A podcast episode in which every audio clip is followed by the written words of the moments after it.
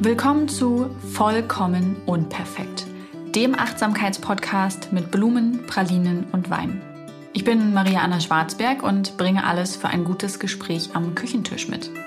Mir und meinen Gästen stelle ich die Frage, was würdest du eigentlich über dein Leben erzählen wollen, wenn du mit 80 auf einer Parkbank sitzt und sich jemand mit dieser Frage an dich wendet? In der heutigen Episode habe ich Hans-Uwe Seib zu Gast. Und Uwe, wie er lieber genannt werden möchte, ist 86, wohnhaft in Hamburg, Rentner. Und mit ihm spreche ich darüber, wie das Leben Ü80 denn so ist, wenn man zurückblickt auf den Löwenanteil des eigenen Lebens. Sonst geht es hier ja um die Frage, wie will ich leben, wie stelle ich mir mein Leben vor, ähm, was möchte ich mit 80 über mein Leben erzählen können. Und wir haben schon spannende Interviews dazu gehört. Es kommen auch noch spannende Gäste in dieser Staffel. Ähm, ich selbst beschäftige mich ja auch aktuell viel damit, äh, wie ich gerade mein Leben gestalte. Bei mir geht es ja gerade viel um so Wohnort, Haus, äh, Familie. Ne? Wie gestalte ich diesen Teil meines Lebens, der ja wahrscheinlich auch einige Jahrzehnte einnehmen wird. Und ich bin sehr dankbar, eben auch die Perspektive von Uwe hören zu können. Wie ist es, wenn man so auf einen großen Teil des Lebens zurückblickt? Was hat ihn geprägt? Wie ist er aufgewachsen? Was waren seine Wünsche, seine Vorstellungen vom Leben? Ähm, sind die wahr geworden? Das erzählt er uns alles gleich selbst. Hallo Uwe, schön, dass du im Podcast bei mir zu Gast bist und wir heute über das Leben quatschen können. Jo, der war laut. Ja. Ich würde oder erzähl mal kurz, wer bist du jetzt? Wer bin ich jetzt? Jetzt bin ich richtig exakt genau Hans-Uwe Seib, 82 und knapp ein halbes Jahr alt und äh, fröhlich pfeifender Rentner. Ich finde immer, uns geht es so, mit uns meine ich meine Frau und mich, uns geht es so saugut in diesem Leben jetzt zur Zeit, wir können uns über nichts, aber auch wirklich über nichts beklagen. Und äh, mehr gibt es eigentlich dazu nicht zu sagen. Ich fühle mich wohl und stehe mitten im Leben drin. Ich hoffe, das geht noch ein paar Tage so weiter. Man weiß das ja nie. Nichts zu beklagen gerade? Ach, nö, nicht ernsthaft. Also mit, ich wüsste nicht was. Wir haben, und wir haben vorgesorgt, muss ich dafür sagen. Wir haben rechtzeitig daran gedacht, äh, zusätzliche Rentenversicherung abzuschließen. Mhm. Ich war beim, habe bei Unilever gearbeitet. Da bin ich hin als Lehrling dort angefangen, als ich meinen zweiten Beruf lernte mit 33. Und da habe ich gedacht, oh nee, so ein Riesenkonzern, da bist du bloß eine Nummer. Was willst du da eigentlich? Aber ich fand nichts anderes. Ergebnis, ich war 28 Jahre bei Unilever, meine Personalnummer kenne ich immer noch, 147, 106. Und es war ein so toller sozialer Betrieb, wie ich mir das sonst nicht vorstellen konnte. Daher stammt meine Firmenrente, äh, die wir jetzt nicht Zahlen nennen, aber die reichlich ist und uns ein gutes Leben gestattet. Da habe ich inzwischen weitaus mehr herausbekommen, als ich hier eingezahlt habe. Da kannst du auch nicht drüber nörgeln. Die Staatsrente funktioniert auch, da ich vom ersten Tag an Rentenversicherer war, von 16, mein 16. Lebensjahr. Ja, und äh, da ist, mehr weiß ich nicht. Es geht uns einfach gut. Wir sind gesundheitlich für, meine Frau ist 73, ich bin 82, für das Alter bestens obendrauf. Ich war gestern gerade bei meiner Neurologin, die hat meine Gefäße untersucht, der Halsgefäße, ob das Gehirn noch durchblutet wird. Ja, es wird noch durchblutet. Das ist gut. Und ähm, sagt sie, ja, doch, das geht so. Ja, nee, alles in Ordnung, eigentlich schon ganz gut. Aber wir müssen mal hingucken wieder. Ja, ist gut, gucken wir mal hin. Da habe ich gesagt, Frau Doktor, ich bin kerngesund. Wieso, sagte ich, mit 82, kerngesunder kann man nicht sein. So, und das ist meine Lebensgrundlage zurzeit. Mhm. Wie war das jetzt so in der Pandemiezeit, gerade mit den starken Beschränkungen? Hast du das als. Ähm dazu muss ich, Entschuldigung, mhm. dazu muss ich äh, weit ausholen, wenn ich darf. Und zwar, ich bin ja Baujahr 39, kurz zum Krieg geboren, mhm. habe vom Krieg die letzten Tage und Wochen schon so ein bisschen noch in Erinnerung und natürlich miterlebt. Die Nachkriegszeit habe ich sehr stark in Erinnerung. Vier Jahre Wohnlager in Hamburg-Altona mit ohne fließend Wasser, ohne richtige Toiletten, nur mit einem riesen Plumpsklo, wo 500 Leute drauf gingen. Das äh, ist der eine Lebensstil. Und ich habe mich als Kind, muss ich sagen, dort immer wohlgefühlt. Warum? Ich kannte nichts anderes, als ich anfing, Bewusstsein zu haben. Für mich war das Lager in Altona, was es heute nicht mehr gibt, der reinste Abenteuerspielplatz. Ich habe mich da mords wohlgefühlt. So, wenn ich das heute, wenn ich heute unsere Situation sehe, unsere wohlgemerkt, die meiner Frau und mir, wir haben ein Reihenhaus in Eidelstedt, das ist auch bezahlt. Es kann uns nicht besser gehen. Das Konto kann von mir aus noch fünfstelligen Zuwachs haben. Nur, was haben wir davon? Nichts. Mehr können wir nicht ausgeben. Ich wüsste nicht, wofür. Große Autos gibt es für uns nicht. Das Ding muss fahren können, muss einen Kofferraum haben. Ähm, unsere Kinder sind gut geraten und sind in sicheren Umständen, fühlen sich wohl da ist nichts, worüber ich so richtig laut deutlich klagen könnte. Mhm. Ja, natürlich, okay. Mir wird immer leicht schwindelig von einem Medikament, was ich leider nehmen muss. Wenn ich jetzt meine ganze Krankengeschichte erzählen soll, das würde etwas zu lange dauern. Das muss nicht unbedingt sein. Oder sagen wir so, muss ich nicht unbedingt haben. Es verfolgt mich nicht ständig, mhm. sondern ich fühle mich schweinewohl bist also keiner der Rentner, die dann beim, die dann beim Kaffeetrinken erstmal so ihre Krankengeschichte auspacken und wo es Nein. zwickt und zwackt. Nein. Das ist sehr sympathisch. Das kommt zwar vor, denn das muss man auch sehen. Was sind die wichtigen Punkte im Leben, wenn du vor dich hinschnackst mit anderen. Ich, krass ausgedrückt, ganz anders formuliert. Als wir junge Leute waren, sind wir auf Partys gegangen. Etwas später sind wir auf Polterabende gegangen, auf Hochzeiten.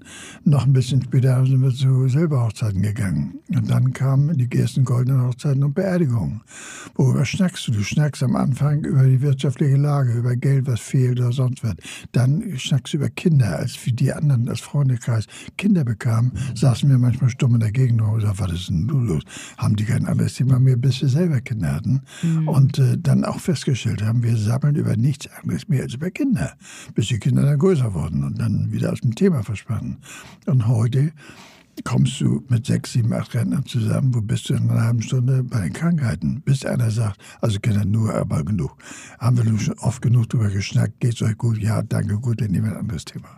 Mhm. Am Sonnabend haben wir Party bei uns zu Hause, wir haben zehn Nachbarn eingeladen. Wir wollen zusammen schön essen und klönen.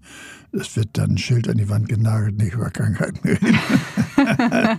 so wird es anfangen. Es klingt auf jeden Fall gut. Wenn wir jetzt mal zurückspulen, du hast ja gerade schon so ein bisschen angefangen zu erzählen, wie du groß geworden bist. Ähm, magst du mir dazu noch Aber mehr ja. erzählen, wie du, wie ja. du als Kind aufgewachsen bist? Ja. Also meine ersten Kindheit, meine aller, aller, allerersten Kindheitserlebnisse sind, ich saß immer vor dem Küchenfenster auf dem auf der Fensterbank. Meine Oma hielt mich fest, guckten auf dem Hinterhof und das war hier in der Spaldingstraße in Hamburg und da unten fuhr ein Dreirad-Tempo weg. Da muss ich, das ist nur ein wirklich ein Sekunden kurzer Blitz in meinem Gehirn, der immer da sitzt. Da muss ich ungefähr halbes, dreiviertel oder ein Jahr alt gewesen sein. Mehr ist das derzeit nicht mehr vorhanden, nur mhm. dieser eine Blitz. Dann setzt es ein, meine Großmutter hat den Gemüsegroßhandel auf dem Markt, der funktionierte auch noch nach, nach Kriegs Beginn und äh, da war ein großer Schließkorb. Weißt du, was ein Schließkorb ist? Nee. So ein riesiger geflochtener Korb mit einem Klappdeckel, so ein viereckiges Teil. Vorne sind zwei Überfall, alles aus Korb, zwei Überfallverschlüsse und dann steckst du so eine Eisenstange vorne durch und da ist der Korb geschlossen, zwei Griffe an der Seite. Mhm. So ein Ding stand, warum weiß ich nicht, dort auf dem Markt in diesem Ding stand ich immer drin und habe Eisenbahn, äh, Straßenbahnfahrer gespielt, Führer gespielt. Diese Eisenstange, die da war, ich weiß noch, dass ich da immer drum gestochert habe, denn früher fuhr die Straßenbahn durch Hamburg und wenn der links abbiegen wollte, musste er anhalten, das Fenster aufmachen mit die Eisenstange, die hängt draußen an der Straßenbahn, hochnehmen, die Weiche umstellen und dann konnte er darüber fahren. Und das war mein Hobby, mein Joke. Ich saß da in dem Schließkorb und habe mir Weichen umgestellt. Daran kann ich mich gut erinnern. Dann sind wir nach Berlin umgesiedelt worden, weil mein Vater strammer Nazi war. Der war bei der SS und war, wurde zum Führerhauptquartier versetzt. Er war auch Zahntechniker vom Beruf und war dort im, irgendwo zahntechnisch tätig. Deswegen sind wir nach Berlin versetzt worden. und hatten dort eine Wohnung in der, am Schiffbauer Damm. Ich vermute mal, dass das eine geräumte Wohnung von jüdischen Mitbürgern gewesen ist. Mhm. Kann es nicht belegen, aber ich vermute mal. Denn 43 leerstehende Wohnung, das gab es eigentlich nicht. Die mussten schon geräumt sein. Mhm. Und da haben wir dann gewohnt. Daran kann ich mich auch noch knapp erinnern. Die Spree war vor der Tür. Wir wohnten im zweiten oder dritten Stock und aus dem Fenster habe ich die Möwen gefüttert. Das durfte ich. Einmal waren meine beiden Alten nebenan im Theater, Theater im Schiffbauer Damm und kam nach Hause und stand die Feuerwehr vor der Tür. Die war meinetwegen da, denn ich war aufgewacht und war auf den Balkon gegangen und hängt im dritten Stock oder im zweiten über dem Balkon und winkte immer den Leuten zu, die unten vorbeigingen. Und irgendjemand hat das gesehen, hat die Feuerwehr gerufen und haben die Alten mich gerettet. Das sind auch meine ersten Erinnerungen an meinen Vater. Der wollte immer, dass ich ein Held werde und äh, setzte mich oben auf den Kleiderschrank und da sollte ich runterspringen, ihm in die Arme. Das habe ich nie gemacht. Ich habe das nicht geschafft, von da oben runter zu springen. Und deswegen bin ich, glaube ich, nie Held geworden in den Augen meines Vaters. Dann sind wir vor den Bombenangriffen nach Polen evakuiert worden, in der Nähe von Posen. Rakonowice heißt das heute, ist der Ort. Und Rakwitz hieß er zu Deutsch. Und da haben wir gewohnt, da kann ich mich ganz gut daran erinnern. Das war ganz nett dort. Meine Oma war, leitete dort ein Schülerheim und da durfte ich auch mal hingehen und mit den Jungs irgendwie rumalbern. Da waren ja Jungs und Mädchen noch streng getrennt zu der Zeit bei solchen Sachen. Ja, und von dort sind wir Weihnachten 1944, Tag nach Weihnachten, mit den letzten deutschen Soldaten mit dem Pferdewagen geflüchtet. Wohlgemerkt, im Dezember 44 von Polen Richtung Westen, Richtung Berlin, dann um Berlin rum, links abgebogen Richtung Bayern und dann sind wir nach vier oder fünf oder sechs Wochen in Bayern gelandet sind dort einquartiert worden. Da wohnten wir ein paar Tage bei einer alten Dame, bei einer Dame auf dem Zimmer nach ein paar Tagen mussten wir raus, mussten wir uns im Wald verstecken, da kamen die Amis. Das weiß ich auch noch. Wir sind dann im Butterhof gewesen, so hieß das Ding. Haben da eine Nacht verbracht, dann waren die Amis da, durften wir alle wieder nach Hause kommen. Und dann habe ich dort 45 einen traumschönen Sommer erlebt. Daran erinnere ich mich. Das sind alles nur positive Gedanken. Ich wusste ja nichts anderes.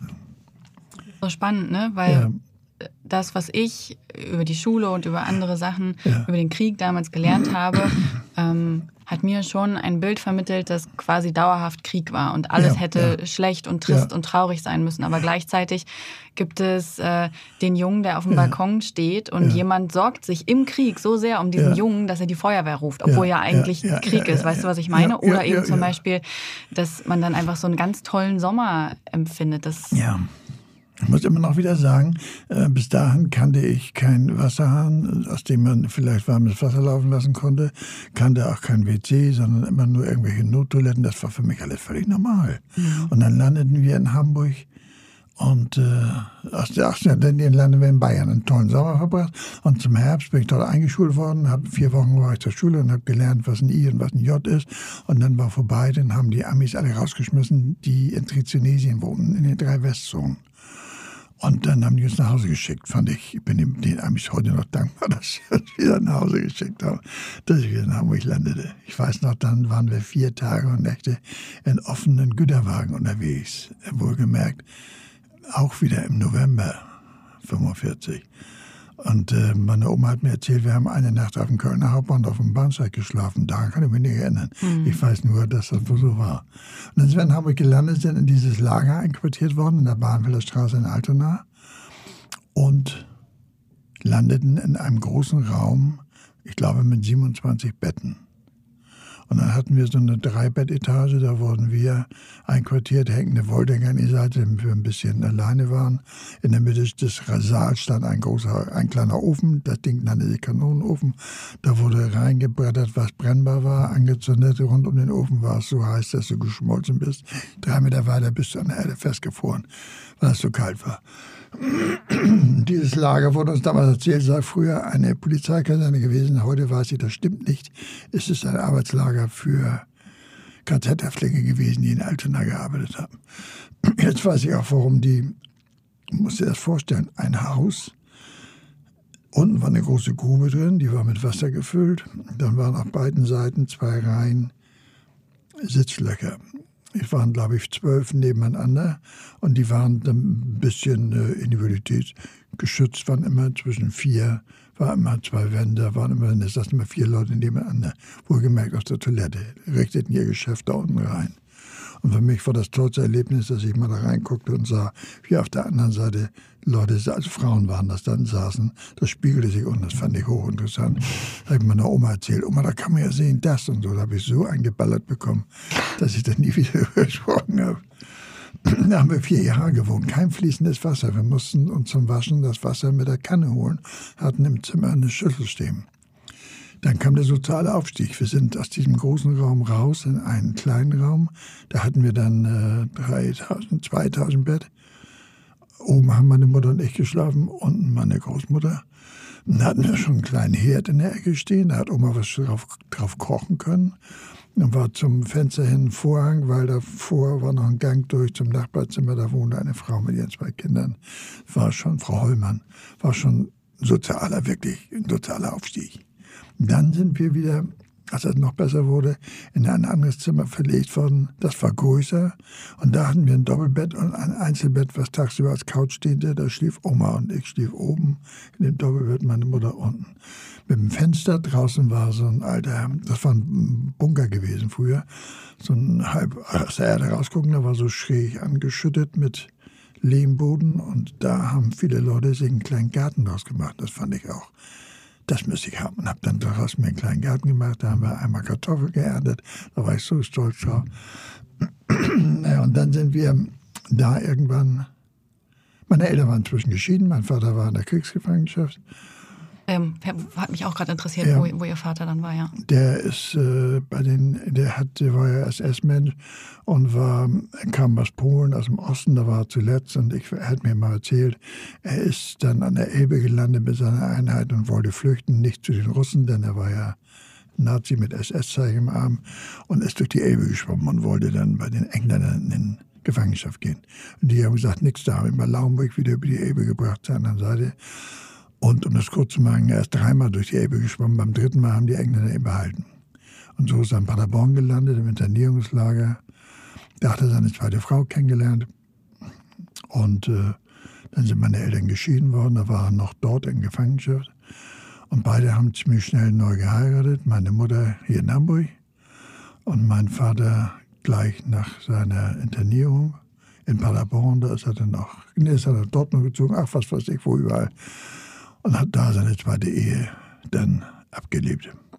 Wir beide haben kein gutes Verhältnis gehabt, ein sehr anstrengendes. Er blieb Nazi bis zu seinem jüngsten Tag. Mhm. Strammer Nazi. Er wohnte zum Schluss in La Bœuf, er hatte dort ein Haus und er war so ein bisschen künstlerisch tätig. Und wenn du an seinen äh, Zimmerschrank, an seinen Wohnzimmerschrank kamst, sahst du eine Reihe Bücher und oben auf lag flach ein Buch Adolf Hitler als Künstler und Zeichner. Mhm. Und das war 1480, 94. Wer da das nicht gelernt hatte, tut mir leid, dem, an dem ist was vorbeigegangen. Wie, wie war das für dich? Also als Kind merkt man das ja noch nicht irgendwie so wirklich vom politischen Gesinnungen. Als Kind noch nicht, aber im Laufe der Jahre. Ja. Es ging damit dann los, das dann dass ähm, ich, äh, was ich nun beruflich machen wollte, ich muss dazu sagen, ich war auf der Volksschule in Altona. Bin dann auf die Mittelschule gekommen, habe mich dort mit dem Lehrer angelegt, bin da rausgeflogen bin zurück in die Volksschule gekommen, habe neun Jahre Volksschulbildung gehabt. Das war es dann. Und ich fand das völlig in Ordnung. Äh, mein Vater, der da unten wohnte im Süden irgendwo, kriegte das immer so am Rande mit und er war entsetzt. Ich hätte wenigstens studieren müssen, denn er war inzwischen Zahnarzt geworden, muss ich sagen. Dentist hieß die, hießen diese Berufsbezeichnung zu der Zeit. Das waren Zahntechniker, die nicht studiert hatten, aber das äh, Arztsein dazugelernt hatten. Mhm. Und waren angeblich oder bestimmt, ich weiß das auch, unter Umständen die besseren Zahnärzte sogar, die Dentisten während der Zeit. Jo, und er fand dann nur alles, was ich gemacht habe, nur alles Mist. Was habe ich gemacht? Mein, mein Stiefvater gefragt, was soll ich denn nun mal lernen? Und hat der gesagt, äh, achso, ich bin ja erst mit sieben hier in Hamburg nochmal wieder eingeschult worden, muss ich dazu mhm. sagen. Und bin war, deswegen war ja ein Jahr später erst in die Schule gekommen. Mhm. Dann äh, hieß das, ja, Was machst du denn? Ne? Wie gesagt, Stiefvater gefahren, hat er gesagt, am besten ist, du lernst Autoschlosser. Habe ich auch mal gelernt. Aha, was ist da denn? Ja, du schraubst an Autos rum. Ja, dann mal los. Da habe ich mir eine Lehrstelle gesucht. Gott sei Dank keine gefunden.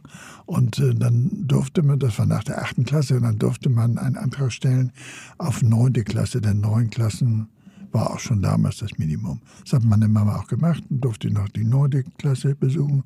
Übrigens war das mein mit Abstand schönstes Schuljahr, daran kann ich mich gerne erinnern. So, nun wieder. Ja, ne, Stiefvater arbeitet inzwischen als Schauermann im Hamburger Hafen. Er sagte, am besten ist, du suchst einen Hafenberuf. Da verdienst du am meisten Geld. Ja, das gehört mich zum Arbeitsamt. Moin, ich will im Hafenberuf haben. Kriegt ihr irgendwelche Karten in die Hand gedrückt, da gehen wir mal hin. Bin ich zur ersten Firma gegangen, im Chilehaus und äh, gesagt, Tag, ich soll mich hier bewerben. Und nach einer Viertelstunde war ich eingestellt als Lehrling dort. Ja, habe ich Kornumstecher gelernt, kennt heute kein Mensch mehr. Nee. Muss man googeln, wenn man will, was ist, da steht das noch. Besser übersetzt Getreidekontrolleur, da konnte man sich schon eher etwas vorstellen. Wir haben äh, Getreide, Futtermittel, Ladungen in Empfang genommen für die Importeure, mhm. haben das gewogen, gemessen, gezählt, begutachtet und so weiter und so weiter. Das habe ich gelernt. Vater hatte recht, da verdiente man wirklich am meisten Geld. Aber er hat nicht gesagt, wofür? Nämlich durch Mehrarbeit. Die normal bezahlte Arbeit, die war nicht besser als woanders.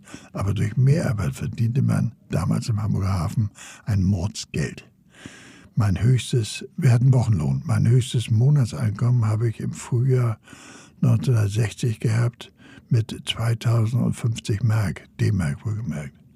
Das hat mancher Purist nicht verdient. Aber da habe ich auch meine längste Schicht gearbeitet, nämlich sechs Schichten hintereinander, das sind 48 Stunden. Nun musste man als Kornumstecher nicht unbedingt körperlich arbeiten, sondern Kontrollarbeiten machen, wiegen, zählen. Aber du musstest immer da sein. Ja. Und wenn irgendwo Pause war, dann saß man sofort irgendwo bequem in der Ecke, die Augen fielen zu schlafen. Bis einer ankam und stieß dir in die Rippen und sagte, geht wieder los, du musst wieder aufstehen. Ja, ist gut. Dann ist ja los. Und so habe ich äh, meine einmal meine sechs Schichten abgearbeitet. Und ihrem Vater hat es aber, oder deinem Vater, jetzt bleibe ich ja. schon wieder beim Sie, deinem Vater hat es nicht gereicht. Er hat gesagt, er hat sich was anderes für dich Der vorgestellt. Der ist, äh, wenn er davon erfuhr, halb wahnsinnig geworden. Ich hätte unbedingt Zahntechniker, wenigstens Zahntechniker oder Zahnarzt werden müssen. Mhm. Und äh, meine Vorstellung als junger Bengel, dass ich anderen Leuten im Mund rumfummeln soll, war für mich sowieso unmöglich. Das war nicht durchführbar, das wäre nichts geworden. Ich habe damals auch nicht die Notwendigkeit gesehen, dass man eine gute Schulbildung hat oder so. Das war, kam mir alles nicht vor. Das war alles in meinem ersten Leben. Kann man da nachlesen. da steht das drin. Dann. Äh, du hast ein Buch geschrieben. Ja, ich habe ein Buch geschrieben, mein erstes Leben. Das ja. beschreibt mein Leben vom erst von meiner ersten Erinnerung an, was ich vorhin geschildert habe, bis ungefähr zu dem, oder ziemlich genau bis zu dem Zeitpunkt, wo wir geheiratet haben und ungefähr bis zu dem Zeitpunkt, wo ich dann mich beruflich verändert habe. Wie bist du auf die Idee gekommen, das alles aufzuschreiben? Ich war dann, ich habe, also erstmal im Hafen war das sowieso nicht so ganz mein Ding wegen der vielen Mehrarbeit. Ich kam, die Kohle habe ich gern genommen und ich habe eigentlich auch gern gearbeitet. Das war kein Problem. Nur nur die, ähm, ich konnte kein, kein kulturelles Leben führen. Ich konnte keine, keine Freundschaften haben. Ich konnte mich nicht verabreden zu morgen Abend gehen wir zum Jatzen irgendwo. Wir sind wohlgemerkt immer zum Jatzen gegangen. Nicht zum Jazz, sondern zum Jatzen. Das musste. Das war so. Ich konnte mich nicht verabreden. Ich wusste nicht, ob ich noch kann oder ob ich arbeite. Mhm. Denn dass man spontan zweite Schicht hinterher machte oder auch eine dritte Schicht hinterher machte, das, was ich, das entschied sich immer gerade dann dort an Bord, wenn ein Mann fehlte oder sonst irgendwas. Und das war für uns selbstverständlich, für uns Hafenarbeiter in allen Berufen. Aber da konntest du kein privates Leben aufziehen. Das ging einfach nicht. Und das fiel mir irgendwann auf. Und ich gesagt, noch, das möchte ich auch haben. Also wollte ich weg aus dem Hafen. Was habe ich gemacht? Ich habe mich bei der Polizei beworben. War so ein Kindheitstraum, Polizist in Hamburg. Die haben mich auch genommen, bin ich zur Polizeischule gegangen. Und äh, um das kurz zu machen, nach drei Monaten habe ich gekündigt. Warum?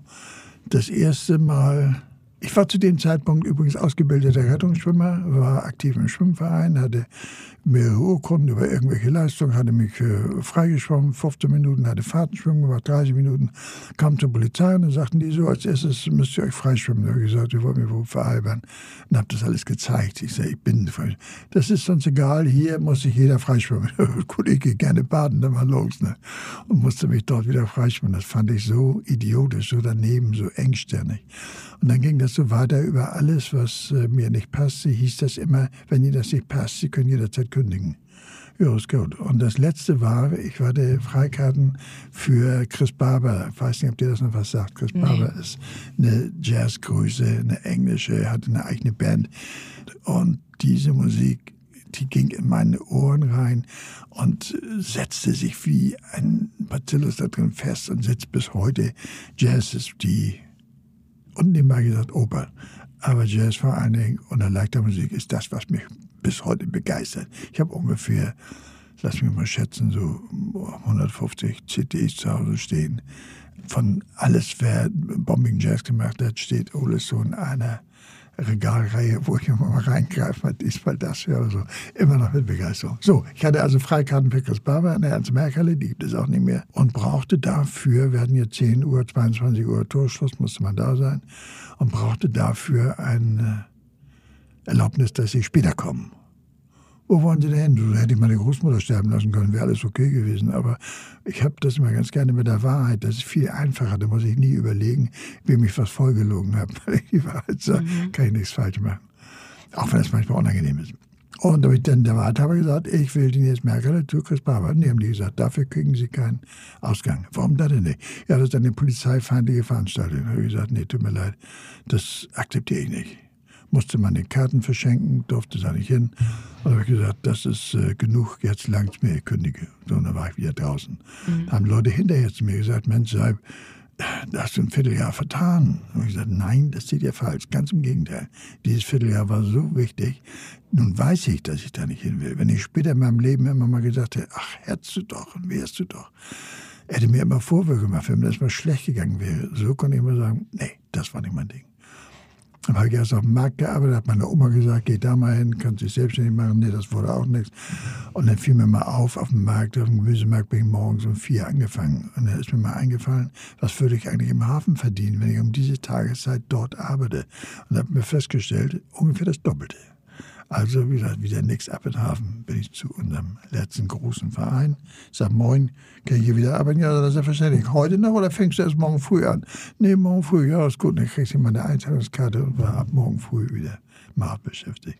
Und dann bin ich Soldat geworden. Da war ich in Itzehoe, ein Jahr wehrpflichtiger Soldat. Äh, Tauglichkeitsgrad 3, das heißt, sind die sind beschränkt einsatzfähig, mhm. weil ich vorne einen gebrochenen großen Zeh hatte, rechts, wo das erste Gelenk kaputt ist. Das störte mich bis heute nicht, so ist das nicht. Aber die fanden, damit sei ich nicht richtig einsatzfähig. Na ja, gut, okay, war ich Heiliger Zeit rein, kam zu einem Transportbereich und nach Itzehoe. Und das war natürlich wirklich eine geile Sache.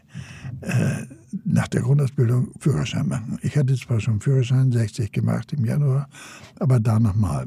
Mein erster privater Führerschein waren sechs Stunden mit Motorrad und Pkw. Aha, und dann hatte ich einen Führerschein. Das war's? Jo. Und dann aber zur Bundeswehr. Und da habe ich äh, acht Wochen lang Fahrschule gemacht, jeden Tag.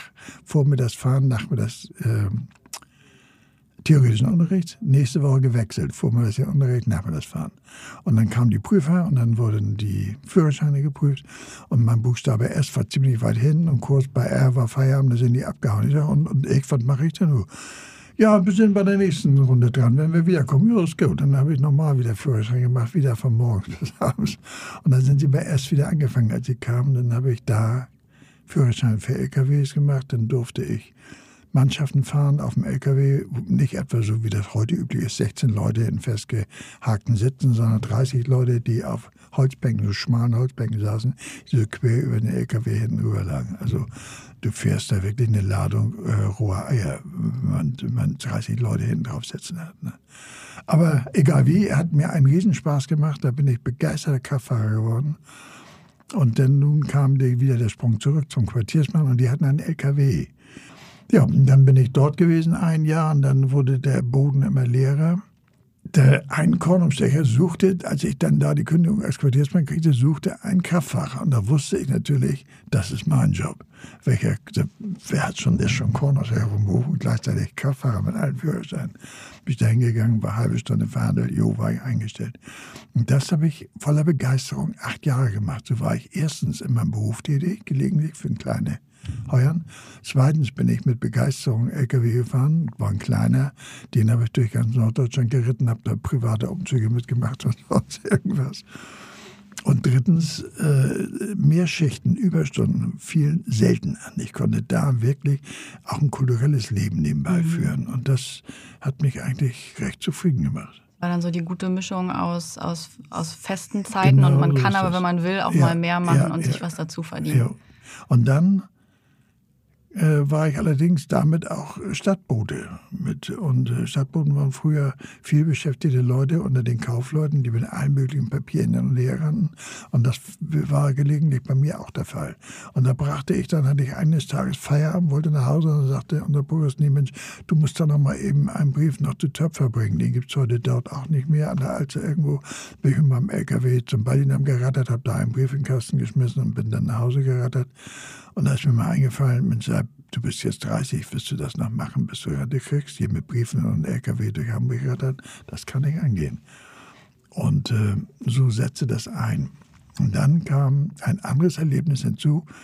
Ich bin Gewerkschafter bis heute und war dort bei unserem Betriebsrat für, die, für den großen Hafenbereich. Äh, da bin ich immer hingefahren, habe meinen Gewerkschaftsbeitrag bezahlt im Bar, wie sich das gehörte früher. Und dann bin ich in der kannte mich, der Kollege, und sagte, Mensch, Seib, du bist doch immer weg aus dem Hafen. Ich sage, ja, und wieso? Er sagte, du musst jetzt zum Arbeitsamt gehen und sagen, die Container machen alles kaputt. Ich sage, was für Dinge? Ja, die Container, was da denn? Ja, musst du mal gucken, die großen Blechkisten im Hafen. Die waren längst da, ne? Nur die habe ich nie registriert. Und äh, da habe ich gesagt, ja, das Geld mache ich mal. Bin ich zum Arbeitsamt gefahren, habe meinen Satz aufgesagt. Ich dachte, das wäre so ein Schlüsselsatz unter Kollegen, wenn der kommt, das und so. Und dann lachte er und sagte, ah ja, dann kommen Sie mal rein. Und äh, ich sagte, wovon redet der? Und dann hat der mir alles gezeigt. Vortrag gehalten, habe ich, glaube ich, auch irgendwie was gelesen oder so. Und dann habe ich gesagt, ja Mensch, ihr habt recht, tatsächlich. Und dann wurde ich getestet, was wirst du machen? Und dann kam raus, entweder Industriekaufmann oder was, oder etwas ähm, Erzieherisches und äh, pädagogisches. Und dann habe ich gesagt, nee, pädagogisches mit Volksschulbildung komme ich nie am grünen Zweig. Da müsste man ein Abitur haben, mit über 30 nochmal Abitur nachmachen, ist ein bisschen knapp. Und verheiratet war ich auch schon.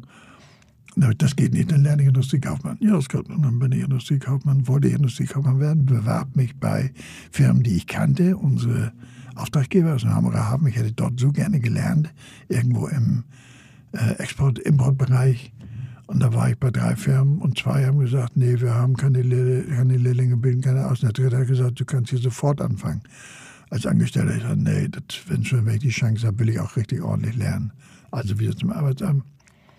Und dann sagte die, nee, dann bin ich, ach ja, der erste kam erstmal ein Jahr Ganztagsschule weiterhin zur Schule. Und ich äh, muss mal sagen, wir haben als erstes gelernt, wieder unseren Namen zu schreiben. Denn ich hatte bis dahin nie wieder irgendwie eine Schreibfeder in der Hand oder sonst irgendwas. Es war eine wirklich gewaltige Umstellung.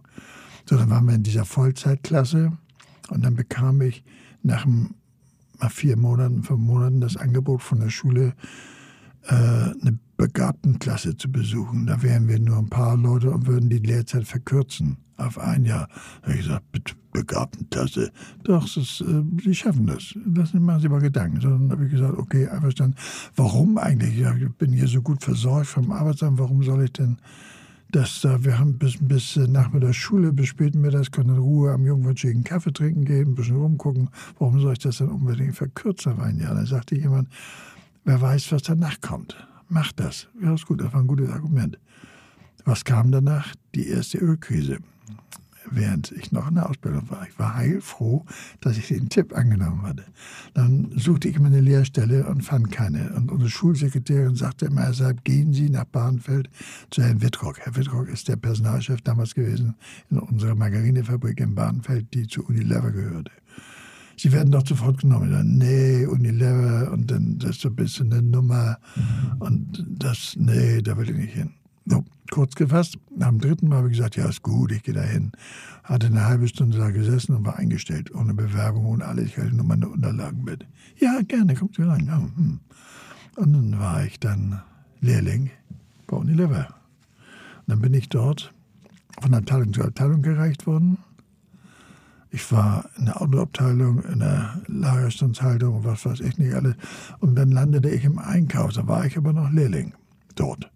Und da war ich vier Wochen und da haben die zu mir gesagt, Mensch, wollen Sie nicht gleich hier bleiben? Wir suchen einen hier von der Einkauf. Ich gesagt, Mensch, ich bin noch Lehrling. Ich musste erstmal alles in Ruhe zu Ende lernen, alle Abteilungen durch eine Prüfung. Nee, haben die gesagt, bleiben Sie mal hier, das schaffen Sie auch so. Ja, ist gut. Dann war ich schon während meiner Lehrzeit, bin ich dort im Einkauf angefangen, im Werkseinkauf. Und dann kam die Prüfung, bestanden, ich glaube sogar mit zwei. Und äh, das Leben ging weiter und alles war irgendwie gut. Dann saß ich da. So, ich wollte dann jetzt Berufsfortbildung, was könntest du da machen? Und dann habe ich gedacht, mal sehen, du kannst Buchhalter werden oder sonst irgendwas. Da gibt es für, für mein Problem, für mich selbst genügend Aufstiegsmöglichkeiten ohne Abitur, ohne Studium, irgendwas und so. Wieder kurz gesagt, plötzlich wir hatten so ein blaues Buch, das wurde rumgereicht im, im Konzern. Jedes Jahr immer neu, immer zum Anfang des Jahres. Und da standen auch jede Menge Fortbildungsmöglichkeiten drin, die auch der Konzern bezahlte. Die konnte sich jeder aussuchen. Das habe ich dann zwei Jahre gemacht. Alle möglichen Fächer immer einfach ein eine Woche irgendwo. Und zum Schluss, die letzten zwei Wochen vor der Prüfung, haben wir nochmal wieder Intensivseminar gemacht. Hier in Hamburg übrigens 14 Tage und haben dann alles nochmal schnell kräftig zusammengeholt, sodass wir alle fit waren für die Prüfung. Das hat dann auch gut bestanden. Dann war ich das auch noch. Mehr konnte ich dann nicht mehr tun in meinem Leben unterhalb eines Studiums. Das war's. Damit habe ich übrigens äh, eine eingeschränkte Studienreife erworben, also so eine Art Fachabitur. Die habe ich heute. Aha, kann ich nur sagen. Und, und das war das erste, das erste Leben, wie du so schön sagst? Ja, das war, bis ich, bis ich anfing mit meiner Lehre, das war mein erstes Leben, ja.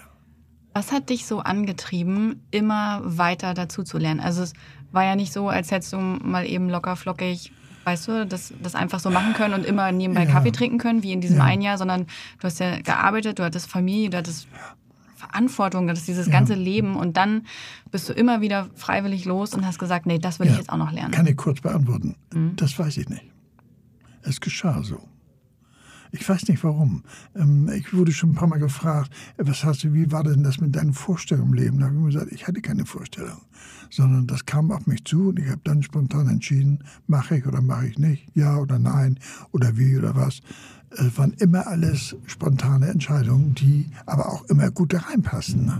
Ja, und was ich eben auch rausgehört habe, so Ratschläge, die dann auch kamen. Ne? So, also du warst ja schon sehr früh mit der Frage konfrontiert, so direkt nach ja. der Schule, was mache ich denn jetzt? Ja. Ähm, und es waren ja auch noch, glaube ich, oder kann ich mir vorstellen, ganz andere Zeiten, so nach dem Krieg, wo ja noch vieles im Aufbau war und ja. sich vieles erst gefunden hat. Ähm, und dann hat, also für mich hat das eben so geklungen, dass du manchmal auch dann gedacht hast, so, was mache ich denn jetzt? Und dann kam ein guter Ratschlag. Jo, so, genau und dann ja. hast du quasi für dich überprüft, ja. hört sich das gut an? Ja, ja okay, dann mache ich das jetzt. Genau so ungefähr etwa oder genau so muss man sich das vorstellen. So ist es gewesen. Was mich mit meinem Vater, den kann ich auf den Tod nicht ab, wir sind äh, Feinde gewesen bis zum Schluss. Haben uns zwar akzeptiert und äh, sind auch zusammengekommen, haben uns mal besucht, aber da, es gab nicht die Spur eines Drahtes zwischen uns, einer Idee oder sonst irgendetwas. Der, das ist der Unterschied gewesen, der verlangte immer, ich müsse. Und hat nie überlegt, gefragt oder gesagt, was möchtest du denn, wie siehst du denn das? Sondern er hatte seine Vorstellungen, die wurden auf den Tisch gelegt und die waren unverhandelbar. Und ich für meinen Teil habe immer, wenn du so willst, überlegt oder es sind äußere Einflüsse gewesen, die gesagt haben, Mensch, du müsstest mal dies, das oder wie wäre es denn damit oder sonst irgendetwas in der Zeitung gelesen, im Radio gehört, von Kollegen gehört und so weiter und so weiter. So ist eigentlich mein ganzes Leben abgelaufen. Es waren immer, immer, na fast immer Ratschläge, manchmal auch Erkenntnisse, die aus der Erfahrung, aus der Lebenserfahrung herauskamen. Zum Beispiel äh, mit unserem wohnen. Wir wohnen, in, das ist jetzt ein ganz anderer Gedankengang. Äh, meine Frau und ich lernen uns kennen. Wir waren anderthalb Jahre fröhlich pfeifen zusammen, waren auch verlobt die letzten äh, Monate und haben dann beschlossen, wir heiraten. Geheiratet haben wir am 6. Dezember 1968. Warum am 6. Dezember war, war die, ungefähr die Zeit, aber wichtig war, so kommen wir nie in den Hochzeitstag vergessen, das ist Nikolaustag. Wo wohnen wir? Äh, wir hatten dann, äh, ach, das war vor, lasse ich mal alles weg, be bekam die Möglichkeit, eine Wohnung zu übernehmen von einer Tante meiner Frau, die wiederum auch heiratet und zog ins Nebenhaus. Und haben uns da reingeschummelt. Damals brauchte man 51 Punkte, um eine Sozialwohnung zu bekommen. Das war eine Sozialwohnung. Musst du dir so vorstellen, vierter Stock. Äh, Dachboden, früherer Dachboden, die Wände rausgerissen, drei neue Wände reingetan, Wasserhahn angebaut, fertig war die Wohnung. Ach nee, eine Toilette war da auch. Das äh, konnten wir dann einziehen, haben wir gemacht. Im Wohnzimmer stand ein Kachelofen, im anderen Zimmer stand auch noch ein kleiner Kachelofen. Das dritte Zimmer musste aus dem zweiten mit beheizt werden. In der Küche stand ein großer Kohleherd. Und das in der vierten Etage, die Kohlen lagen im Keller. Ja, nun legt man los. Dann haben wir da einen Winter gewohnt und haben gesagt, nee, das kann es nicht sein. Da hatten wir, bevor wir geheiratet haben, da setzt dann doch schon mein Geschäftssinn wieder ein, haben wir Sparverträge abgeschlossen, die man damals abschließen konnte. Die wurden fällig, ohne Verlust der Zulagen, wenn man geheiratet hat. Und gesagt, das ist überhaupt die Idee, vorher ordentlich rein. Und als wir geheiratet haben, kriegten wir die Kohle da wieder raus. Was machen wir damit? Wir brauchen in dieser Wohnung eine Küche. Zu Brinkmann gibt es heute auch nicht mehr. In der Spitaler Straße haben wir uns eine Küche ausgesucht, haben die da oben einbauen lassen von unserem Klempner. Mit Elektro. Herd. Ah ja, und nun Strom haben wir nicht für eine Lampe, jo. Aber da musste erstmal eine Starkstromleitung gelegt werden. Ja, hat wir gesagt, mache ich. Hat er auch gemacht, nach ungefähr drei Monaten. Bis dahin hatten wir so einen kleinen Kocher, den stellten wir dahin und haben nur auf diesem Kocher kochen können. Für, die, für den Herd war nicht genug Strom da. Das hatte ich gelernt von meiner Oma aus der schlechten Zeit. Man kocht aus diesem Ding erst die Kartoffeln wenn die gar sind, in Wolldecke einwickeln, ins Bett stellen, Decke drauf. Dann kochte man das Gemüse. Wenn das fertig war, in einen anderen Pott rein, einwickeln, ins Bett stellen. Und dann kam das Fleisch gebraten und wurde alles aus dem Bett wieder rausgeholt. So haben wir früher gekocht und gegessen und so haben wir beide das dann auch gemacht, ein paar Wochen lang. Ähm, da war eine, ein Waschbecken und ein WC. Duschen, sind wir nach Altona damals gefahren. Das Bismarckbett gibt es heute auch nicht mehr. Da konnte man auch duschen. Dann sind wir da einmal die Woche hingefahren zum Duschen. Und ich war zwischendurch immer noch wieder aktiver Schwimmer und bin dann bei meinem Sport dann auch natürlich duschen gewesen, war sowieso im Wasser. Ja, wir brauchen hier eine Dusche. Unser Klempnerfreund, der alles gemacht hat, die ganzen Arbeit, sagte, ja, am besten ist, wir reißen hier ein Stück Wand raus von der Küche und dann baue ich da eine Wand, dann machen wir das und habt ihr da eine Duschkabine. Oh ja, mach mal, dann hat er losgelegt und hat das gemacht. Dann war in der Küche, keine ganze Küche, da hatten wir genug Platz. Ja, aber die Kohlen immer aus dem Keller, und dann gab das die hochmodernen, damals die Nachtspeicherheizung, die fingen gerade an. Ja, da haben wir uns Nachtspeicherheizung gekauft. Wir hatten ja nun einiges an Geld, was wir gespart hatten und waren beide berufstätig, haben gut verdient und konnten uns das alles leisten. Dann bauten wir Nacht, ließen Nachtspeicherheizung bauen, ein Luxus vor dem Herrn, sowas konnten wir vorher nicht. War, oh Donnerwetter, du drückst den Knopf und das wird warm. Ne? Ja, da haben wir dann acht Jahre gewohnt, hatten eine schöne Wohnung im vierten Stock in Altona. Und ähm, dann haben wir die Wohnung gekündigt, als unser Sohn unterwegs war. Denn im vierten Stock mit Kind, das geht nun gar nicht. Der ist da noch geboren, wir haben da ein halbes Jahr gewohnt. Und hatten dann eine Wohnung in einem Neubau in Eidelstedt bekommen wir, so mussten wir aus der Wohnung raus. Was machen wir nun mit den ganzen Sachen, die mit den Einbauten haben, mit unserem Hauswirt geschnackt. Und da haben wir uns ganz schnell darauf geeinigt, der hat uns alles zum halben Neupreis abgekauft. Nach acht Jahren. Das fand ich gut. Das war eine wirklich ordentliche, vernünftige Lösung. Wir haben die Kohle eingesagt. Er hat die Wohnung hinterher zum dreifachen Preis vermietet. Und äh, alle waren zufrieden. Dann sind wir nach Eidelstedt gezogen in eine Neubauwohnung. Die war sehr schön. Im zweiten Stock, großen Balkon, zwei, zwei halbe Zimmer Bad dabei und extra WC und was. Das war alles ganz gut nach unserer Mütze. Und dann sind wir eingezogen und haben festgestellt, die Neubauwitze, die wir kannten, ich dachte immer, die wären das in früheren Jahren. Nee, die waren noch da. Wir hörten, wenn unter uns jemand zur Toilette ging und da plumpste was rein ins Klo, das hörten wir bei uns oben. Wenn im Erdgeschoss war ein behinderter Junge, der rannte morgens um sechs die Wohnung her und trampelte, das hörten wir auch im zweiten Stock. Und er sagt, nee, das geht nicht, hier müssen wir wieder raus. Und was haben wir dann gesagt? Wieder eine andere Wohnung, nochmal wieder 10.000 Mark investieren, bis alles so ist wie Das ist ja auch Quatsch. Dann kaufen wir uns über gleich ein Haus, hatten wir einen Bausparvertrag, der inzwischen schon sehr gut angespart war. Und dann bin ich beim Spazierengehen, habe ich dann festgestellt, hier wird gebaut, hier werden Reihenhäuser gebaut, gleich gegenüber, auch in Eidelstedt. Mensch, hier könnte das gefallen. Dann haben wir uns gekümmert, jo, dann konnten wir ein Haus kaufen und fertig gekauft, so, wenn das fertig ist, einziehen. Und das hat noch ein Jahr gedauert, so lange mussten wir in einer anderen Bruchbude noch wohnen und dann sind wir ein Jahr später umgezogen und da wohnen wir heute noch voller Begeisterung. Besser kann es uns nicht gehen, sage ich immer. Haus ist inzwischen bezahlt und was ich vorhin sagte, unsere Rente können wir selber auf den Kopf hauen, müssen keine Miete mehr bezahlen. Wir freuen uns jeden Monat. Ich finde es so spannend, wie du so voller Vertrauen durch das Leben gestapft bist. Ja. Also, Ein bisschen naiv vielleicht. aber vielleicht war das gut so. Ja, das denke ich auch. Also wenn ich ja. mich angucke heute, ne, wie ich mir um alles Gedanken mache. Ja. Ich zerdenke jede Entscheidung. Also da fließt dann schon mit ein, was denke ich Ja. darüber in Ja. meinen unterschiedlichen Positionen, was wäre so, was wäre so. Ja. Dann lasse ich aber auch noch mit einfließen, was ist, was jemand anders drüber denkt, Ja. sei das jetzt irgendwie meine Eltern, meine Großeltern oder völlig fremde, unbedeutende Menschen. Ja. Da fließt so viel zusammen. Und ich finde das so, es hört sich so, ähm, wie sage ich das, so, so friedlich an, einfach so ein bisschen darauf zu vertrauen, dass die Dinge sich ergeben und wo der Weg einen hinführt. Ja, wenn du einen Faden durch mein Leben ziehst, so ein bisschen längs ziehst äh, und genau hinguckst, siehst du vom ersten Tag an bis heute, was haben wir heute, 18. August 21, wurde es bei mir alles immer besser.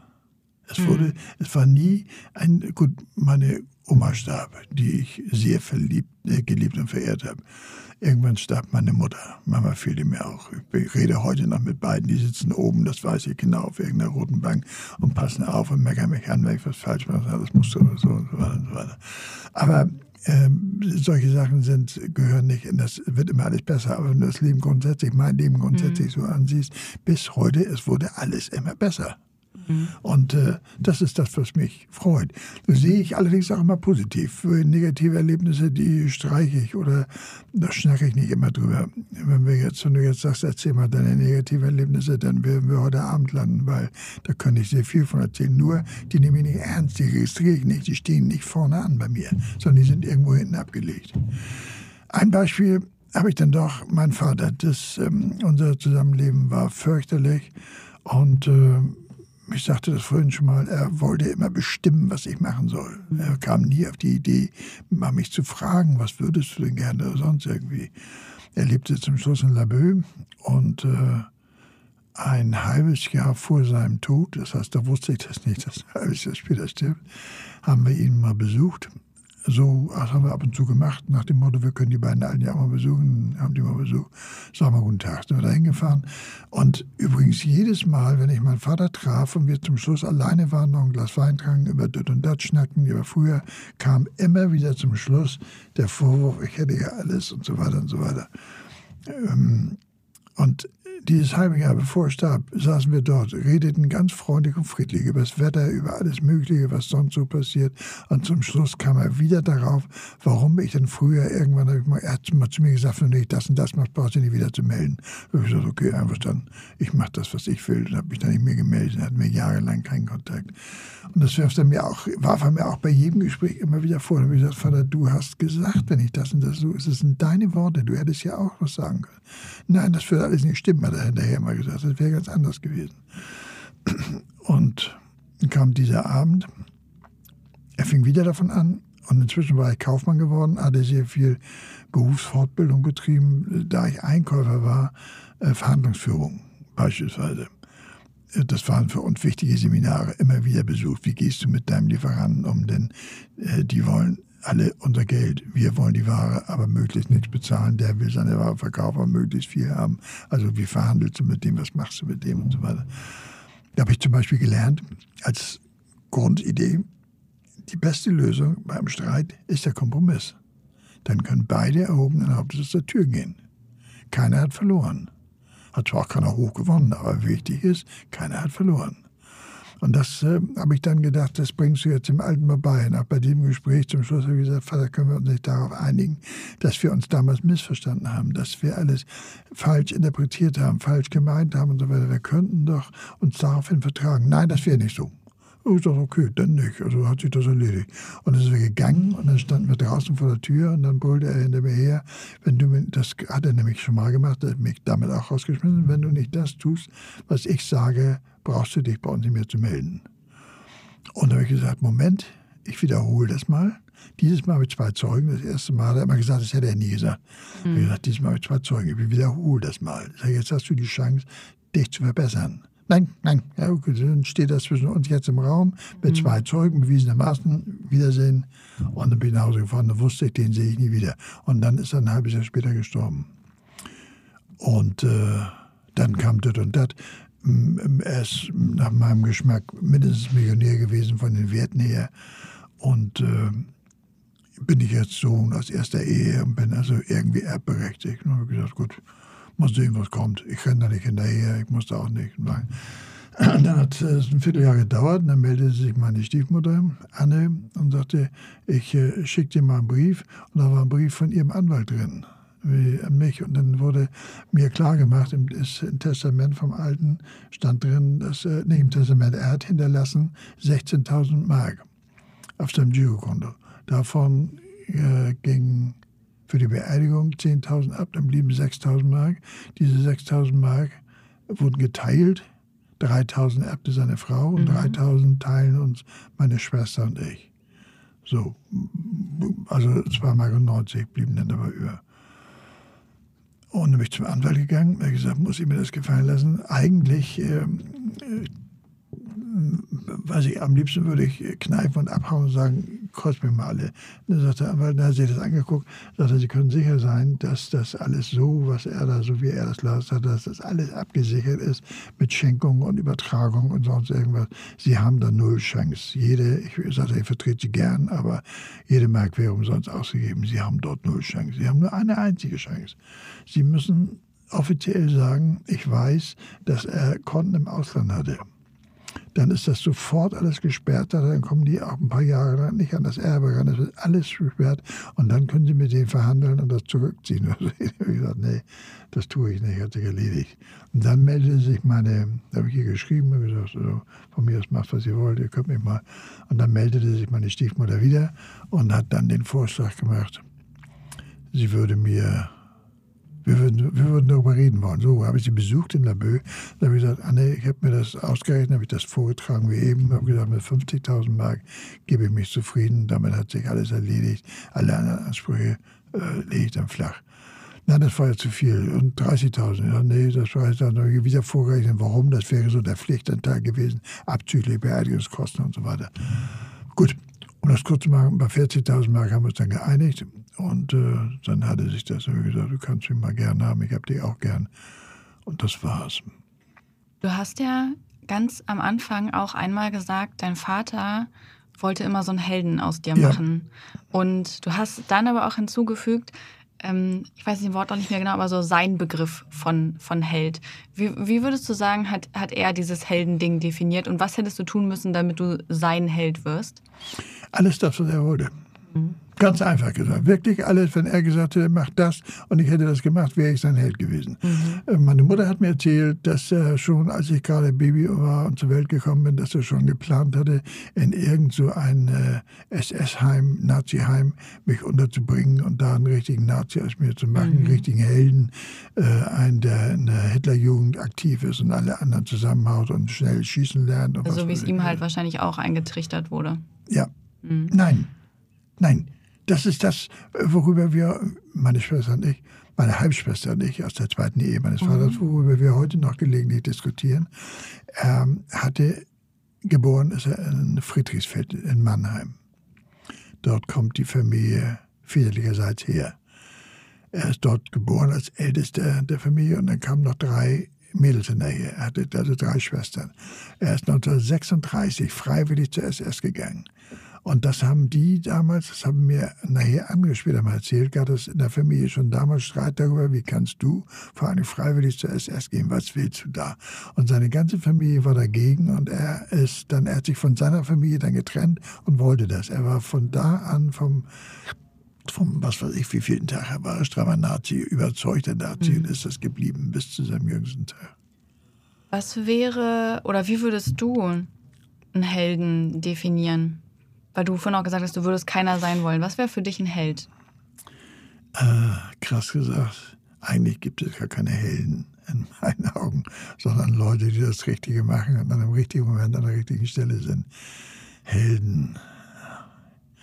Helden. Ich habe zwei Kinder aus dem Wasser geholt in der Elbe die waren gekentert mit dem Kanu. Stand auf Schweinsand, heute in den Nestern, da haben wir immer gezeltet im Sommer und ich hatte ein Boot auf der Elbe mit der rumgeschippert. Da standen 20 Leute am Strand, es war herrlichstes Wetter wie vor einer Woche und die schippert mit ihrem Kanu elbabwärts und die kippten um und die waren so über den Daumen 10, 11 oder so, die Jungs, die beiden. Jetzt hingen die da hinten, die dem Kanu festschnappten nach Luft und schrien und brüllten. Und es standen am Strand und es war alles belegt, waren so über den Daumen 15 bis 20 Männer. Haben wir geguckt, keiner sprang rein. Das war für mich natürlich selbstverständlich und habe die da rausgeholt. Ich bin beim besten Willen nicht sicher, dass das eine Heldentat war. Ich bin auch nicht mhm. sicher, ob ich deren Leben gerettet habe. Denn äh, wahrscheinlich oder vielleicht konnten die schwimmen, das weiß ich alles nicht. Ich habe mich nur mit ihrem Kanu an Land gebracht und rausgeholfen und dann mit ausgeschöpft, dann sind die weiter geschippert. Ja, so bin ich deswegen Helden? Nee, ich finde nicht. Nee, aber das ich finde ich find das schön, wie, wie du das gesagt hast, ja. gerade Menschen, die das Richtige tun oder halt eben ja. nicht. Ähm, Kann, also, mir fällt was anderes ein, Entschuldigung, mir ja. fällt gerade was anderes ein. ähm, ich hatte mein erstes Auto, lebte noch zu Hause bei meinen Eltern in der Henriettenstraße in Eimsbüttel und meine Mama sagte, die war zu Hause und sagte, Mensch, und ich hatte auch den Tag keine Arbeit. War mir nicht schlimm, man stand unter Garantielohn, das wurde immer bezahlt, auch wenn wir nicht vermittelt wurden. Also insofern, pff, und ich hatte mein erstes Auto. Und dann sagte Mama, Mensch, wollen wir nicht mal einen Ausflug an die Ostsee machen? Ja, ist gut, machen wir. Wo wir hin? Ja, Travemünde. Da war ich noch nie. Ja, ist gut. Sind wir nach Travemünde gefahren, Parkplatz am Strand, eine Decke mitgenommen, hin zum Strand, uns hingelegt. Und wie wir gerade sitzen, sehe ich, dass draußen vor dem Strand, was weiß ich, 200 Meter weg, kippt ein Segelboot um. Ja, das kann passieren. Das gehört dazu beim Segeln. da war eine junge Frau drauf und die schrie und kreischte, denn die konnte nicht schwimmen. Und jetzt hielt sie sich an dem umgekippten Boot fest. Da war der Schipper, der versuchte, sein Boot zu retten und alles Mögliche. Hier konnte ich nicht überlegen, bin ich natürlich reingesprungen, hingeschwommen. Und dann habe ich ihr geholfen und dann war eine Boje, habe ich sie an die Boje. Sagst du, nur halte ich fest. Kannst du schwimmen? Nein, nein, ich kann schwimmen. Gut, dann halte ich gut fest hier, dann passiert nichts. Ja, ist gut, dann bin ich zu ihm hin, habe ihm das Boot aufgerichtet, leer gemacht, schwimmbar gemacht. Und dann ist er dann zur Boje hin, dann habe ich noch reingeholt, bin wieder an Land geschwommen. Äh, die Leute haben mich angeguckt, als käme ich, die da am Strand waren, als käme ich vom Mond oder so. Das ist auch wieder so was. Die haben wahrscheinlich gedacht, der ist ein Held, aber ich fand das nicht, nicht heldenhaft. Du hast das Richtige gemacht. War, ja, genau. Im, Im, richtigen Moment an der richtigen Stelle gestanden und das gemacht, wofür ich ausgebildet war. Das muss man auch dazu sagen. Ich war ja ausgebildeter Rettungsschwimmer. Woher wusstest du immer wieder in deinem Leben, was das Richtige ist? Hinterher. Aber in dem Moment, als du ins Wasser gesprungen bist oder ja. als du entschieden hast, das Haus da gegenüber, guck mal, da werden Reihenhäuser ja. gebaut, das ja. machen wir jetzt. Oder guck mal, Unilever und jetzt nehmen, ja, ich mach das jetzt. Woher wusstest du, dass das die richtigen Dinge wusste waren? Wusste ich immer hinterher, dass es die mhm. richtigen Dinge gewesen waren. Ich bin bei der Frau als Beispiel, stell dir mal vor, die wäre trunken. Mhm. Hätte ich mir Vorwürfe gemacht, hätte ich nicht gesagt, das war das Richtige. Und das wusste ich aber vorher nicht, das mhm. weiß ich nicht.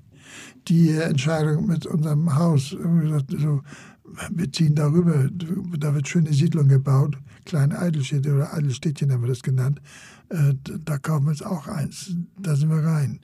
Es hätte die nackte Katastrophe da drin sein können in Reihenhäusern, wenn die Nachbarn so gut terroristisch sind, so einen Krach machen oder sonst irgendwas machen, dass du da kein Bein in die Erde kriegst, dann wäre das schlimm gewesen. Aber wir wohnen da jetzt über 40 Jahre, wir mhm. duzen uns an der ganzen Gemeinde, wir kennen uns alle.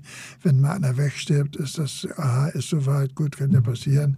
Wenn dann die Neuen kommen, junge Leute, die da einziehen mit kleinen Kindern, mit denen schnacken wir auch, die betreuen wir auch ein bisschen und gehen mal hin. Das hast du Hilfe oder sowas. Ist das richtig? Ich weiß es nicht. Kann ich dir ein bisschen näher sagen. Das heißt, du hast quasi aus dem Bauch heraus ja. entschieden. Ja. Und wenn du gemerkt hast, das ist eine gute Entscheidung, ich fühle mich wohl damit, das ja. läuft, dann bist du dabei geblieben. Genau. Und wenn irgendwas schiefgelaufen ist, wie zum Beispiel so in den zwischen 20 und 30 mit den Jobs oder so, wenn du das Gefühl hattest, so, pff, das ist es nicht, dann hast du einfach nachjustiert und hast. Hast du, hast du dich dabei dann zum Beispiel auch gefragt, so, ähm, kann ich das jetzt machen oder ist dann ist mein Weg einfach dann zu wenig geradlinig? Weil ich nee. hatte immer das Gefühl, dass ja. gerade noch in eurer Generation ja noch viel mehr Wert gelegt wurde aus, man macht so diese eine Ausbildung und dann bis für immer arbeitet man da das. Ist ja, genau das ist ja der Gag gewesen oder mein Nee, das Problem anderer Leute, das Problem meines Vaters, dass ich keinen Plan hatte, sondern dass ich, wenn ich jetzt sage, ich habe planlos gelebt, dann ist das ein bisschen verkehrt, so ganz stimmt das nicht. Mhm. Aber so wie du das jetzt beschreibst, kann man tatsächlich sagen, Mensch, der hat planlos gelebt. Das ist tatsächlich so ungefähr. Äh, Beispiel, als ich bei der Polizei wegging, was mache ich denn? Du bist im Arbeitsamt gesagt, moin, ich brauche Arbeit. Ja, auf dem Bau, da können Sie arbeiten, können Sie gleich morgen anfangen. Ja, ist gut. Habe ich auf dem Bau gearbeitet, auf der Reeperbahn. Äh, fünf Tage. Nach fünf Tagen habe ich gesagt, ihr könnt mir mal kreuzweise, ich nicht verarschen. Dann habe ich meine Kohle gekriegt und bin wieder nach Hause. Wir hatten Sommer. Und äh, was habe ich gemacht? Habe mich ins Kaifu gelegt, da auf den Rasen gelegt, mein Geld ausgegeben. Nicht daran gedacht, die Kohle ist ja irgendwann alle, was mache ich dann? Das muss ja wieder das geschehen. Sondern ich lag da, fühlte mich schweinewohl, bin immer mal ins Wasser gesprungen, die Sonne schien, habe zwischendurch ein Bier getrunken die Sonne schien schon wieder. Gut, gehe ich nochmal ins Wasser. Und dann, wenn Abend bin ich nach Hause gegangen zum Abendessen. Da war kein Plan drin, sondern es war eine höchst spontane Entscheidung. Als das Geld alle war, habe ich gesagt, Mensch, Donnerwetter, und nu? Und sagte Oma dann, äh, am besten ist, du gehst den Markt, kannst dich hinterher selbstständig machen. Ja, ist gut, gehe ich da hin. Und dann bin ich zum Ausstellungsamt gegangen und habe gesagt, ich suche einen Job auf dem Markt. Ja, Sie können da und da, die suchen gerade mhm. jemanden. Dann bin ich da hin. Ne? So, und äh, äh, das mag für andere tatsächlich katastrophal ausgesehen haben für meinen Vater. Das heißt, alles hat der nicht mitgekriegt. Dem habe ich auch nicht alles erzählt. So war schon gar nicht. Der wäre ja vom Turm gesprungen. Ja, das glaube ich auch.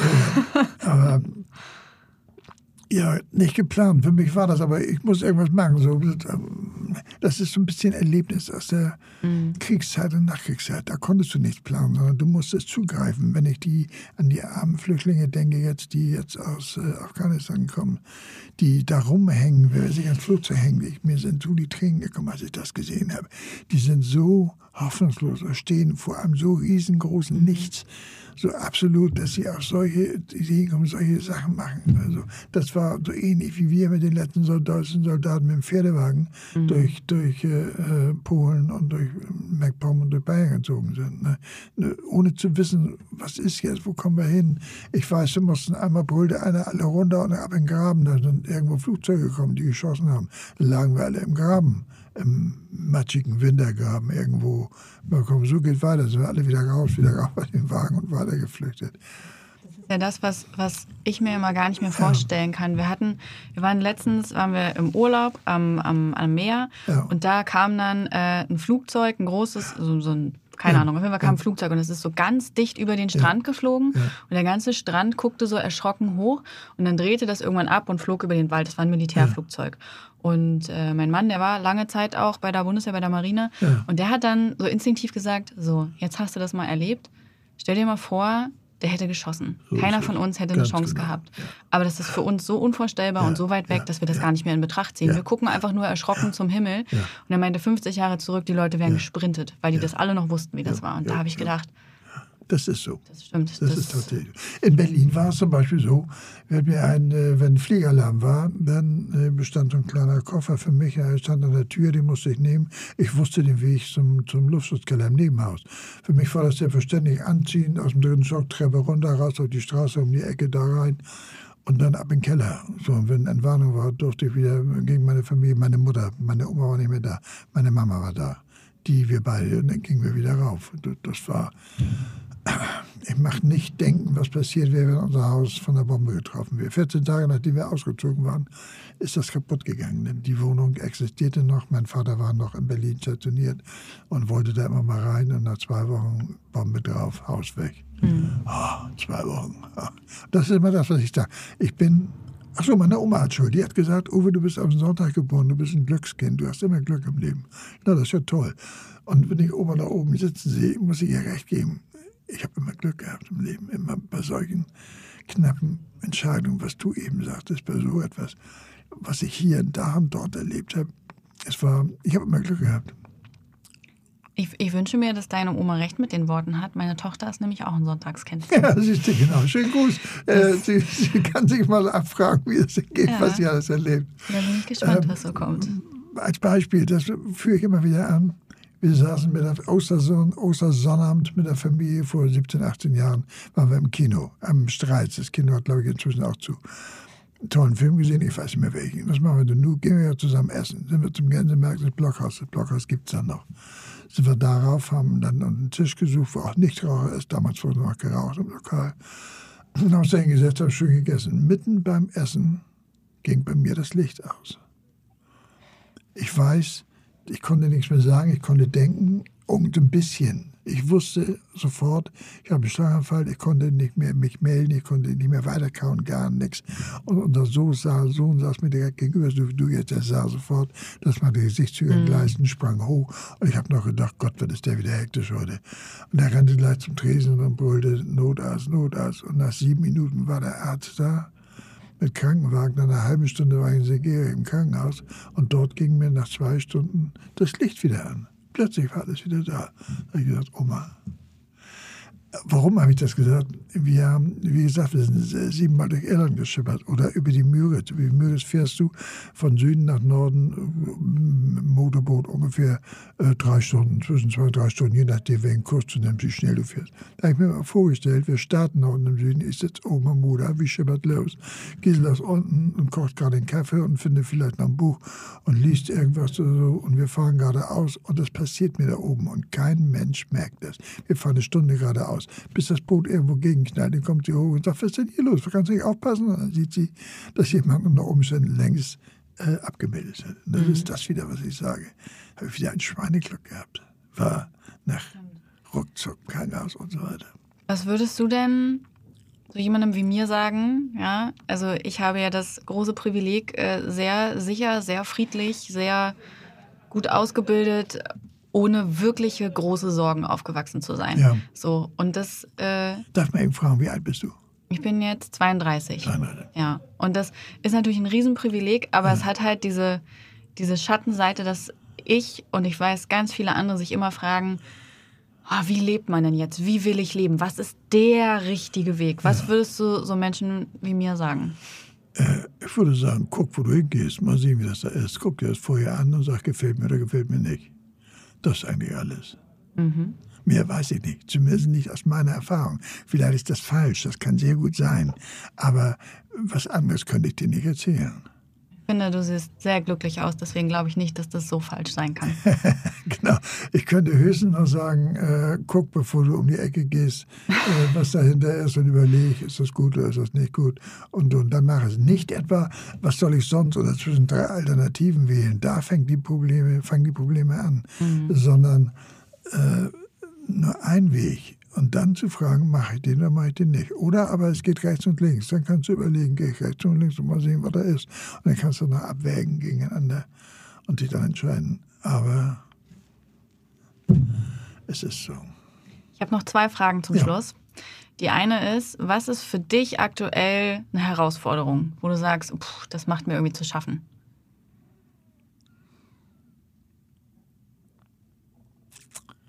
Ist so richtig zu schaffen, macht mir nichts. Ich müsste dir jetzt von meinen Krankheiten erzählen. Mir ist zum Beispiel jetzt immer schwindelig, wenn ich gehe. Das liegt. Woran liegt denn das? Liegt unter anderem eine Tablette, die ich nehmen muss. Mir sterben die Beinnerven ab. Ich habe den Fachausdruck gerade wieder vergessen. Muss ich nachgucken. Sag ich dir gleich. Polyneuropathie, absterbende Beinnerven. Ich fühle da unten nichts mehr. Du kannst in meinen Fuß reinstecken und ich merke das nicht mehr. Dagegen, und das macht gewaltige Schmerzen in den Füßen, dagegen gibt es Tabletten. Als erstes steht im Waschzettel drin, äh, könnte schwindelig machen. Oder Treffer macht bei mir sofort Schwindel. Da war ich gestern gerade wieder bei meiner Doktorin dafür. Die hat gesagt, das sind nicht nur die Tabletten, es kommt auch aus den Beinen raus, wenn das abstirbt. Und sie gehen, die melden die Beine nach oben ins Gehirn. Wir wissen nicht mehr genau, was er macht. Und dann setzt Schwindel ein. Das ist das mhm. Problem. Und deshalb gehe ich langsam, mit kleinen Schritten. Man sieht, man denkt, wenn man mich gehen sieht, ich sei besoffen. Habe ich aus der Nachbarschaft schon mal gehabt, dass sie mich gefragt haben. Nö, bin nüchtern. Ach so, dann ist ja gut. ähm, aber auch da wieder, ich bin 82. da gehört das vielleicht dazu. Es ist scheißegal, ob irgend sowas ist oder nicht. Solange ich noch fast alles essen darf, fast alles essen und trinken darf, mich alleine an- und ausziehen kann und selber zur Toilette gehen kann. Diese drei Punkte, die sind für mich wichtig. Wenn ich die, eines dieser Punkte nicht mehr kann, dann geht es mir schlecht. Solange das alles noch geht, besser geht's nicht. Das ist jetzt tatsächlich auch meine letzte Frage. Ja. Wie bleibst du so gelassen? Das weiß ich nicht. das kann ich dir nicht sagen. Es liegt nicht etwa an Alkoholkonsum. Ich habe gerade eine Woche, wo ich mal beschlossen habe, ich muss mal eine Woche kein Glas Wein trinken, gar nichts, das mir auch ohne Probleme bekommen. Ähm, ich esse zu viel.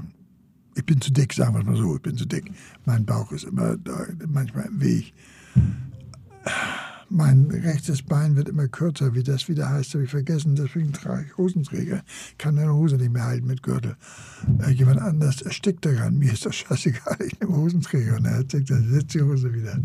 Und wie das aussieht, wenn mir einer sagt, Mensch, wie sieht das denn aus, wenn du das und so, dann sage ich immer, das ist mir piep egal. Das ist eben so. Schlimmer wäre es, wenn ich jetzt 20 oder 30 wäre, würden mich solche Sachen vielleicht noch ein bisschen aus der Ruhe bringen. Würden sie? Nö, eigentlich nicht. Also die Weisheit des, des Alters, die dich gelassen macht. Kann sein, ja. ja. Ach, so war ich aber schon, da muss ich ja schon sehr früh sehr alt gewesen sein, denn im Grunde genommen, so geht es mir mein ganzes Leben. Das ist, muss irgendwie meine Grundeinstellung sein. Ich erinnere in dem Zusammenhang zum Beispiel als Einkäufer. Ich hatte einen Jahresumsatz von 40 Millionen Mark für Verpackungen aus Wellpappe und Vollpappe. Natürlich, äh, wenn ich irgendwo in einem Werk drei, vier Millionen Mark im Jahr einkaufte, bin ich da Kunde Nummer eins gewesen. Und dann kommen die Leute an, scharwenzeln um mich rum und machen sonst irgendwas, als damit du als Einkäufer auch das und machst, wie die das und so weiter und so weiter. Dann hat mal einer zu mir gesagt, bei dir macht das eigentlich am meisten Spaß zu verhandeln. Ich so, warum? Ja, so, wenn wir im Süden sind und verhandeln da und dann sind, denken wir, wir sind fertig und dann geht das immer los, ja, vielleicht nach dies und dann ist noch das und hier und da und so. Und dann sagten die, haben so viele zu mir gesagt, bei dir geht das immer schnell. Wir schnacken über, die, über den Kern der Sache und dann gibt es eine Entscheidung, die sieht so aus und dann kommt die Frage, bist du damit einverstanden, ja oder nein? Wenn nein, ist das ärgerlich, müssen wir neu verhandeln, wenn ja, ist gut, so ist das, Punkt. Und äh, das ist bis heute so geblieben bei mir. Ich bin in der Partei tätig, wir sind Mitglied in der SPD. Da bin ich in unserem kleinen äh, Stadtteildistrikt in Eidelstedt mit in den Vorstand gerutscht. da habe ich erst gelernt, erst vor ein paar Jahren, fünf, sechs, sieben Jahren, da habe ich erst gelernt, wie sich die Leute gegenseitig die Augen ausstechen, weil sie meinen, ich muss dies und hier ist das und da und das. Und dann sind wir einmal in einen Streit geraten. Der, hast du noch Zeit? Ja, Der das Anlass wir noch war, rein. ähm, ich äh, wurde Zeuge bei unserem Alter Platz, wie zwei, drei Leute über die SPD stritten. Über ein Plakat oder sonst irgendwas. Sie waren am Pöbeln. Und da habe ich mich eingemischt und habe dann gesagt, nee, das ist doch so, das müsst ihr anders sehen. Und so, du hast doch keine Ahnung. Und ich gesagt, doch, ich habe Ahnung, ich gehöre zu dem Verein. ich bin da auch tätig. Und zückte einer sein Handy, oh, hier ist für die alte Ja, gab das ein und guckte in den Vorstand. Ich habe dann gesagt, ich gehöre auch zum Vorstand. Und da waren ganz andere Namen drin. Und das war nämlich äh, schon über ein Jahr war der Vorstand in der Form zusammen, wie ich dazu gehörte. Und das hatte der Verantwortliche oder die Verantwortliche noch nicht erneuert. Ich hatte das mal gesehen, äh, ein halbes Jahr nach der Wahl, gesagt, Mensch, das muss doch mal geändert werden. Ja, ja, ich weiß, ja, mach ich mal. Und diese Leute guckten jetzt da rein und sagten, du verarschst uns auch noch, du lügst mir hier einen vor, du gehörst gar nicht dazu. Und dann bin ich in unser, unser Verein und habe da Mods gemacht und gesagt, ihr nehmt mich nicht auf die Schaufel. Entweder ich gehöre dazu, setze mich dafür ein, dann will ich, dass das auch alles so ist, wie dass das nachvollziehbar ist, oder ihr könnt mir mal kreuzweise. Und darüber haben die sich so geärgert, dass ich dann gesagt habe, so oder so und haben einen Mordstreit aufgezogen. Und mit zwei Leuten rede ich bis heute nicht. Vor allen Dingen aber habe ich am nächsten Tag gesagt, ihr könnt mich mal gern haben. Ich lege sofort alle Ämter nieder, ich will mit euch nichts mehr zu tun haben. In der Partei bin ich geblieben, aus Überzeugung. Aber ich rede mit den Leuten nicht mehr, ich will da nichts mehr mitmachen. Und so das hat sich erledigt. Und das, meine ich, müsste für viele Leute wichtig sein, dass man zu seinen zu seinem Leben steht, zu seinen Entscheidungen steht. Klare dass man Linie. auch mal den Mut hat zu sagen, du kannst mir mal. Nein. Wenn man nach nicht vielleicht oder mal sehen oder sonst irgendwas, sondern nein sagt, einfach nein. Ende. das fehlt vielen Menschen. Und das, muss ich sagen, hat mir in meinem Leben eigentlich immer ganz gut geholfen. Wie bei der Polizei, wo der gesagt hat, wenn ihr das nicht passt, ihr könnt ja kündigen. Ich gesagt, gute Idee, ich kündige. Was? Ja, geben Sie sofort Ihre Waffe an Ihr Schlagstab. Ich sage, ja, ist gut, mache ich. Das sind sehr schöne abschließende Worte. Ich danke dir, okay. dass du dir die Zeit genommen hast, mit mir so ausführlich zu sprechen. Danke. Ja. Mir auch. Dieser Podcast wird produziert von Podstars bei OMR.